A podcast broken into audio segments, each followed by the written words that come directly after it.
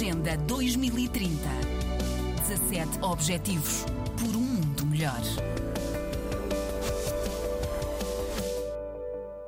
Vários são os desafios para a gestão diária da cidade de Luanda, com realce para a gestão de resíduos, a começar pela recolha do lixo, que continua a ser uma inquietação constante. De acordo com a governadora Ana Paula de Carvalho, será ensaiado um novo modelo que vai passar a ser gerido pelos municípios. É um problema que praticamente tem os dias contados a nível do governo provincial, passará para as administrações municipais no âmbito da descentralização centralização e desconcentração de competências. E o que eu digo aos administradores, nós somos todos um corpo, porque quando o administrador falha é a governadora que falhou. E faço por também chamá-los sempre a atenção, quando é necessário ser rígida, eles sabem que sou.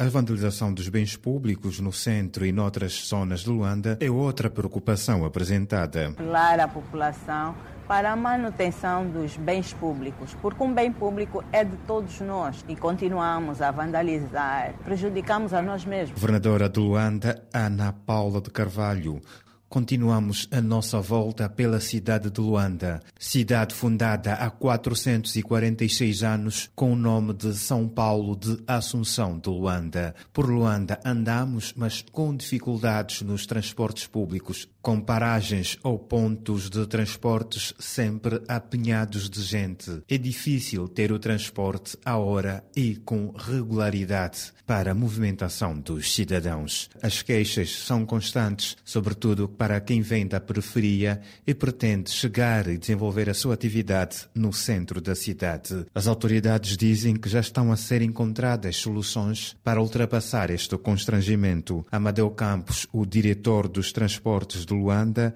diz que estão a ser reestruturadas as carreiras de transportes urbanos da cidade. Temos já um trabalho concluído, um trabalho que prevê 109 carreiras para os transportes urbanos. Estamos a pensar fazer também uma nova numeração para que facilite os utentes de, deste tipo de transporte saberem que carro vão apanhar. Neste mesmo trabalho temos a extensão das carreiras, portanto, de ida e volta, os meios a afetar a cada uma destas carreiras. Falamos do número de paragens, de abrigos e a previsão do tempo de viagem de cada uma destas carreiras. O responsável diz que também será dada a continuidade da construção de vias exclusivas para táxis e autocarros de forma a tornar a mobilidade mais fluida. Esses corredores estão definidos. No princípio, nós tínhamos seis corredores devidamente aprovados e tínhamos, conforme disse, começado a ensaiar. Era o corredor da 21 de janeiro, o corredor da Samba, o corredor da de Olinda Rodrigues, o corredor da, da Fidel de Castro, o corredor do, do Cacoaco e o corredor da Pedro de Castro Bandoneloi. Portanto, nós vamos voltar a, a, insistir e a persistir, portanto, neste, neste projeto, não só para o Machambombo, como também para, para o táxi. Amadeu Campos, o diretor dos transportes de Luanda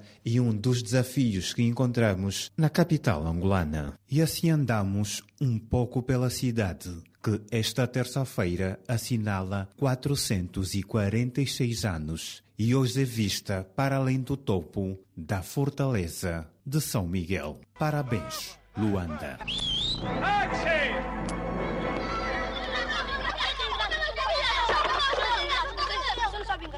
eu que. Estou a falar. O que é que queres? Tenho mais que fazer.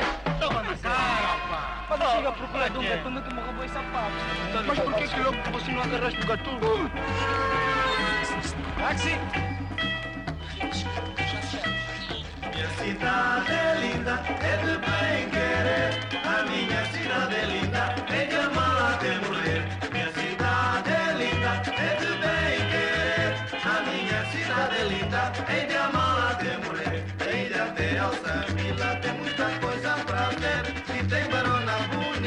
para o poeta escrever. Alçamila, boa vista, tem a paisagem do mar. Passa-se ali muita coisa, eu só falei por falar. Minha cidade é linda, é de bem querer. A minha cidade é linda. Agenda 2030. 17 Objetivos por um mundo melhor.